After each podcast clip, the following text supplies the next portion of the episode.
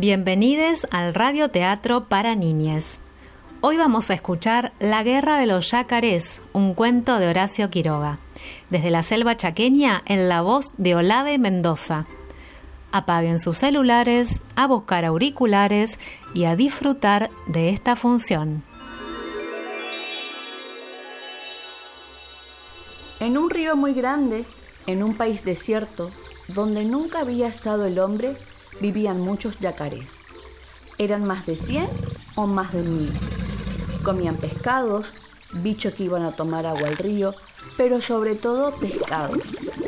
Dormían la siesta en la arena de la orilla y a veces jugaban sobre el agua cuando había noches de luna. Todos vivían muy tranquilos y contentos. Pero una tarde, mientras dormían la siesta, un yacaré se despertó de golpe y levantó la cabeza porque creía haber sentido un ruido. Prestó oídos y lejos, muy lejos, oyó efectivamente un ruido sordo y profundo. Entonces llamó al yacaré que dormía a su lado. Despiértate, le dijo. Hay peligro. ¿Qué cosa? respondió el otro alarmado. No sé, contestó el yacaré que se había despertado primero. Siento un ruido desconocido. El segundo yacaré oyó el ruido a su vez y en un momento despertaron a los otros. Todos se asustaron y corrían de un lado para el otro con la cola levantada. Y no era para menos su inquietud, porque el ruido crecía, crecía. Pronto vieron como una nubecita de humo a lo lejos y oyeron un ruido del chas, chas en el río como si golpeara el agua muy lejos. Los yacarés se miraban unos a otros. ¿Qué podría ser aquello? Pero un yacaré viejo y sabio, el más sabio y viejo de todos, un viejo yacaré a quien no le quedaban sino dos dientes sanos en los costados de la boca y que había hecho una vez un viaje hasta el mar, dijo de repente, yo sé lo que es. Es una ballena. Son grandes y echan agua blanca por la nariz. El agua cae para atrás. Al oír esto, los yacarés chiquitos comenzaron a gritar como locos de miedo, zambullendo la cabeza y gritaban, ¡Es una ballena! ¡Ahí viene la ballena! Pero el viejo yacaré sacudió de la cola al yacarecito que tenía más cerca. No tengan miedo, les gritó. Yo sé lo que es la ballena. Ella tiene miedo de nosotros, siempre tiene miedo. Con lo cual los yacarés chiquitos se tranquilizaron, pero enseguida volvieron a asustarse porque el humo gris se cambió de repente en humo negro y todos sintieron bien fuerte ahora el chas, chas, chas en el agua. Los yacarés, espantados, se hundieron en el río dejando solamente fuera los ojos y la punta de la nariz. Y así vieron pasar delante de ellos aquella cosa inmensa, llena de humo y golpeando el agua que era un vapor de ruedas que navegaba por primera vez en aquel río. El vapor pasó, se alejó y desapareció.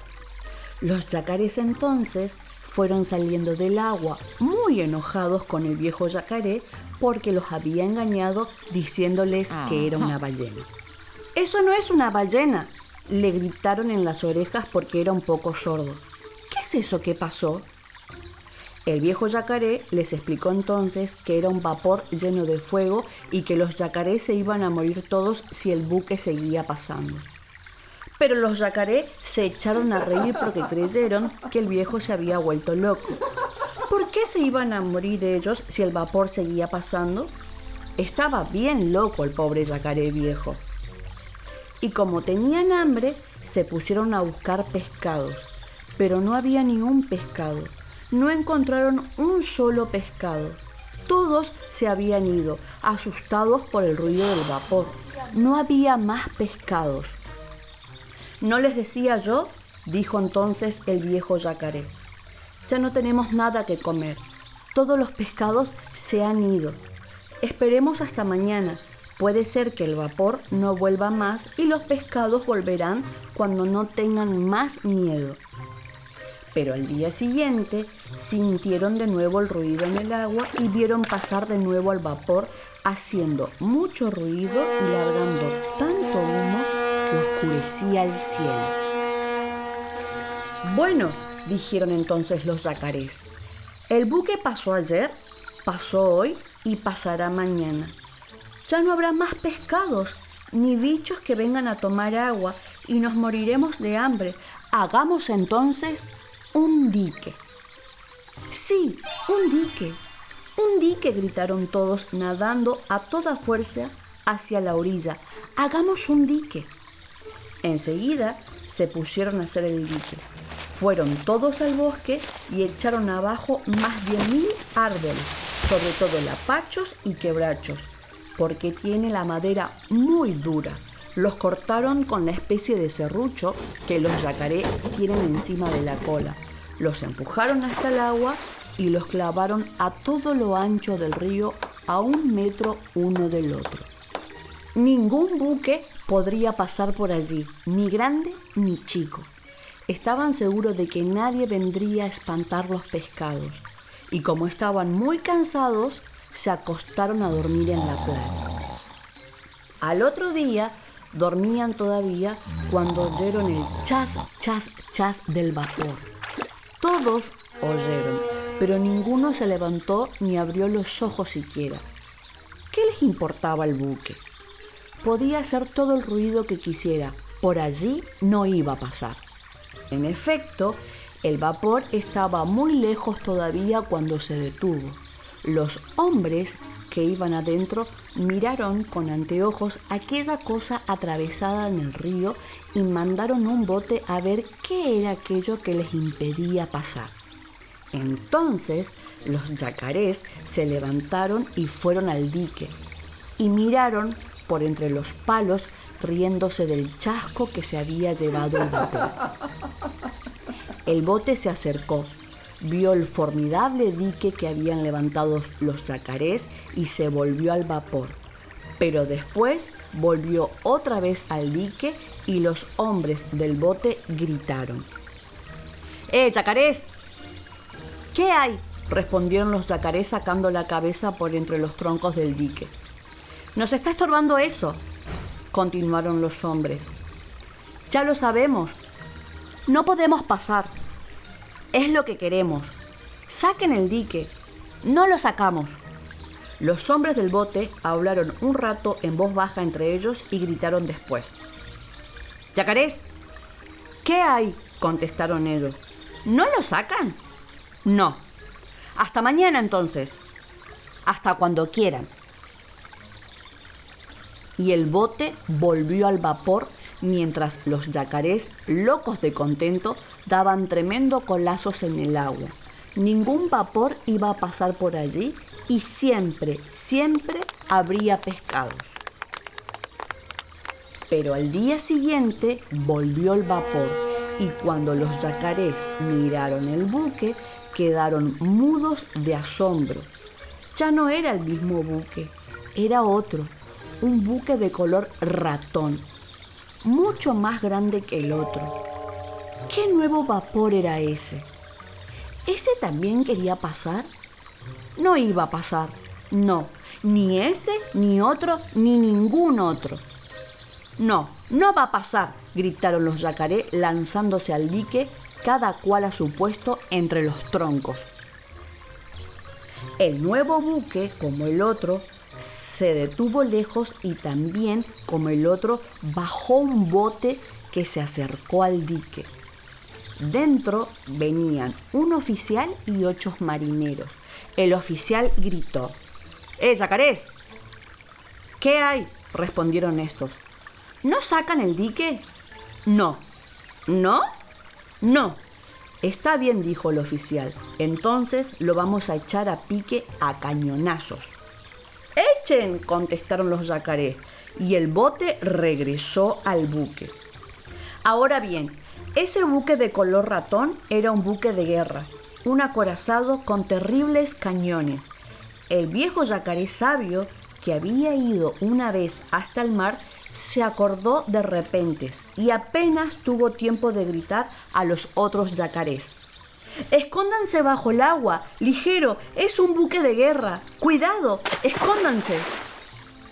Los yacaré desaparecieron en un instante bajo el agua y nadaron hacia la orilla, donde quedaron hundidos con la nariz y los ojos únicamente fuera del agua. En ese mismo momento del buque salió una gran nube blanca de humo. Sonó un terrible estampido y una enorme bala de cañón cayó en pleno día, justo en el medio. Dos o tres troncos volaron hechos pedazos y enseguida cayó otra bala y otra y otra más. Y cada una hacía saltar por el aire en astillas un pedazo de dique hasta que no quedó nada del dique. Ni un tronco, ni una astilla, ni una cáscara. Todo había sido deshecho a cañonazos por el acorazado, y los yacarés, hundidos en el agua, con los ojos y la nariz solamente afuera, vieron pasar el buque de guerra silbando a toda fuerza. Entonces los yacaré salieron del agua y dijeron, hagamos otro dique mucho más grande que el otro. Y en esa misma tarde y esa misma noche hicieron otro dique con troncos inmensos. Después se acostaron a dormir cansadísimos y estaban durmiendo todavía al día siguiente cuando el buque de guerra llegó otra vez y el bote se acercó al dique. ¡Eh, yacarés! gritó el oficial. ¿Qué hay? respondieron los yacarés. Saquen ese otro dique. No lo sacamos. Los vamos a deshacer a cañonazos como al otro.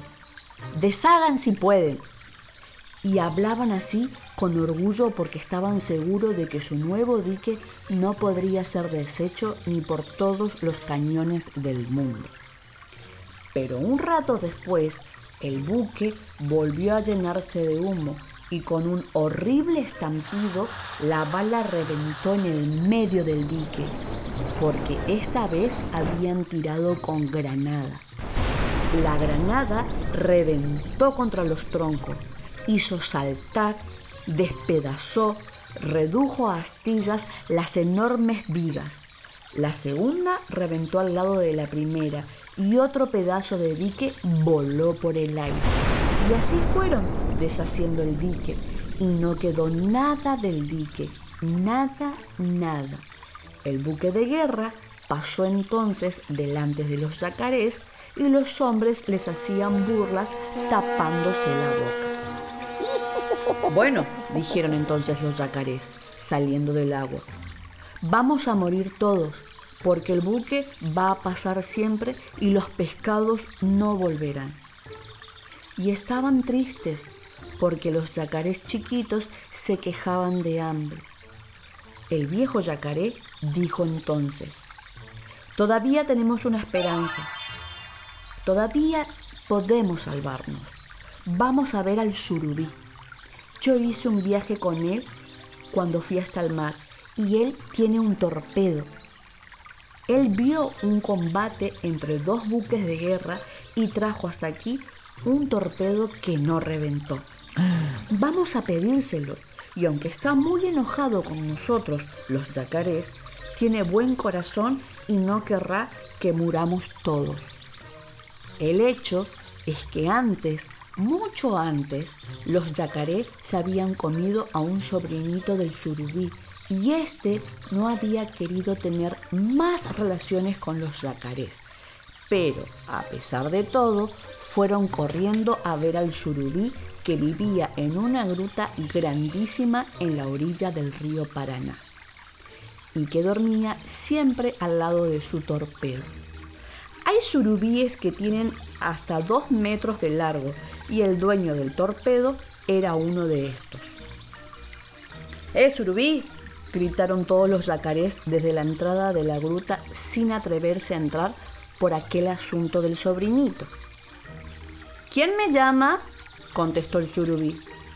Somos nosotros, los yacarés. No tengo ni quiero tener relaciones con ustedes, respondió el surubí de mal humor.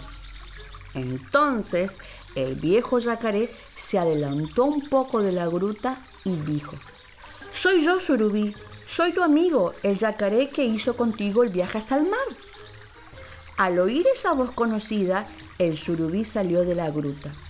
Ah, no te había conocido, le dijo cariñosamente a su viejo amigo.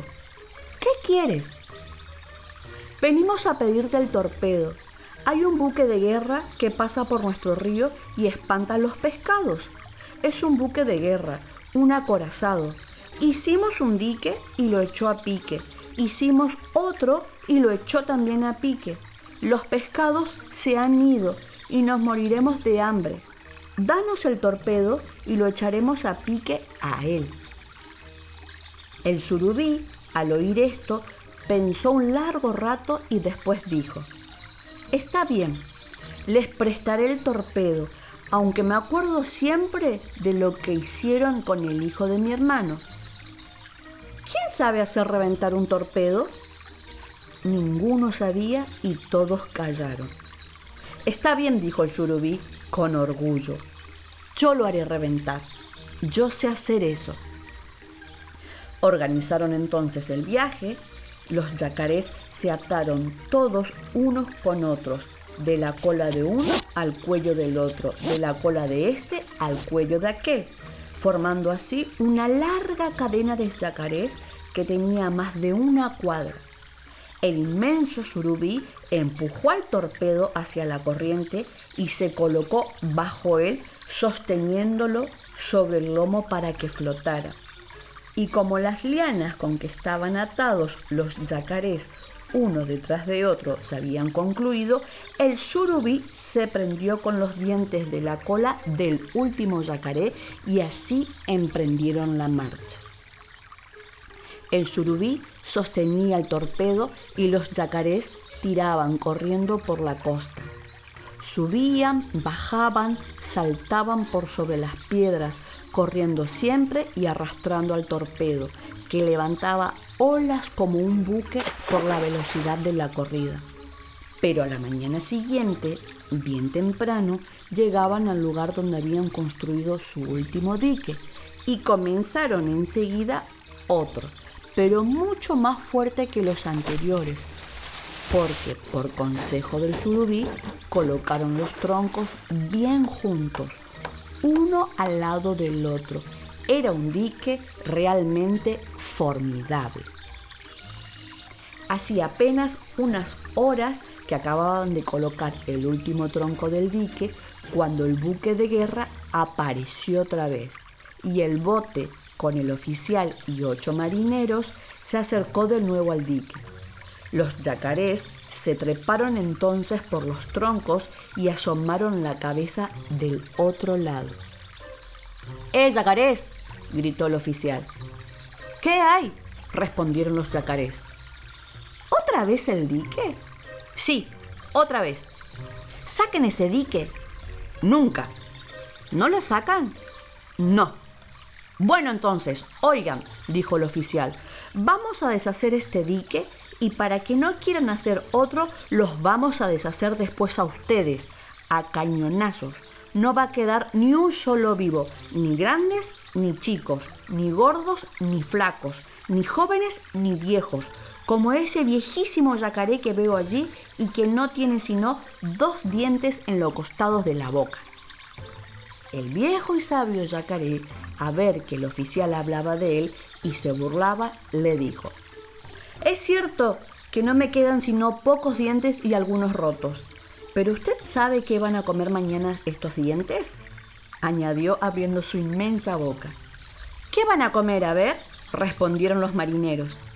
A ese oficialito, dijo el yacaré y se bajó rápidamente de su tronco.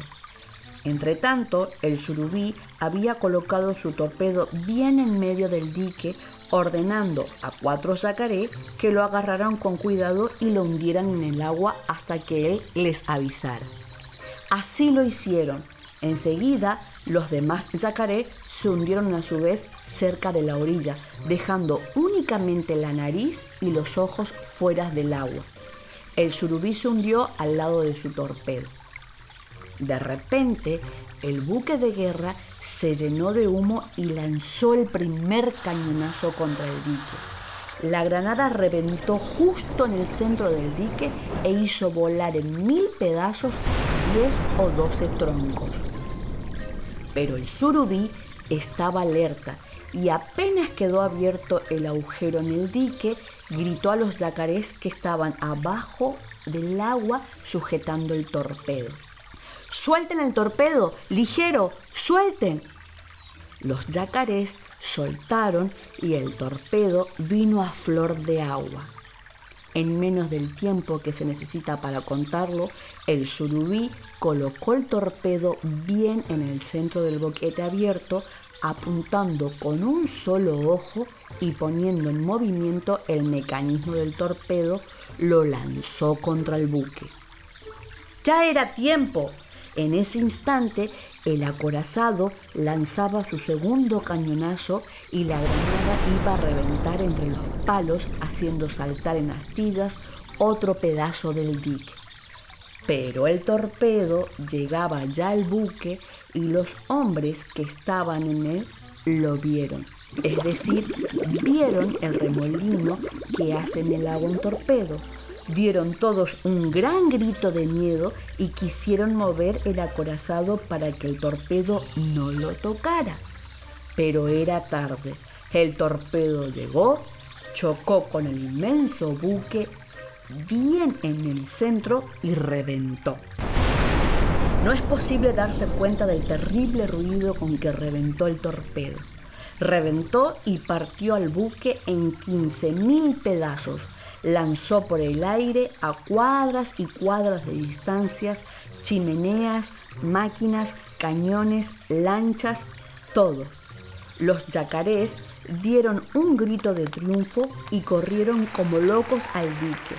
Desde allí vieron pasar por el agujero abierto por la granada a los hombres muertos, heridos y algunos vivos que la corriente del río arrastraba se treparon amontonados en los dos troncos que daban a ambos lados del boquete y cuando los hombres pasaban por allí se burlaban tapándose la boca con las patas.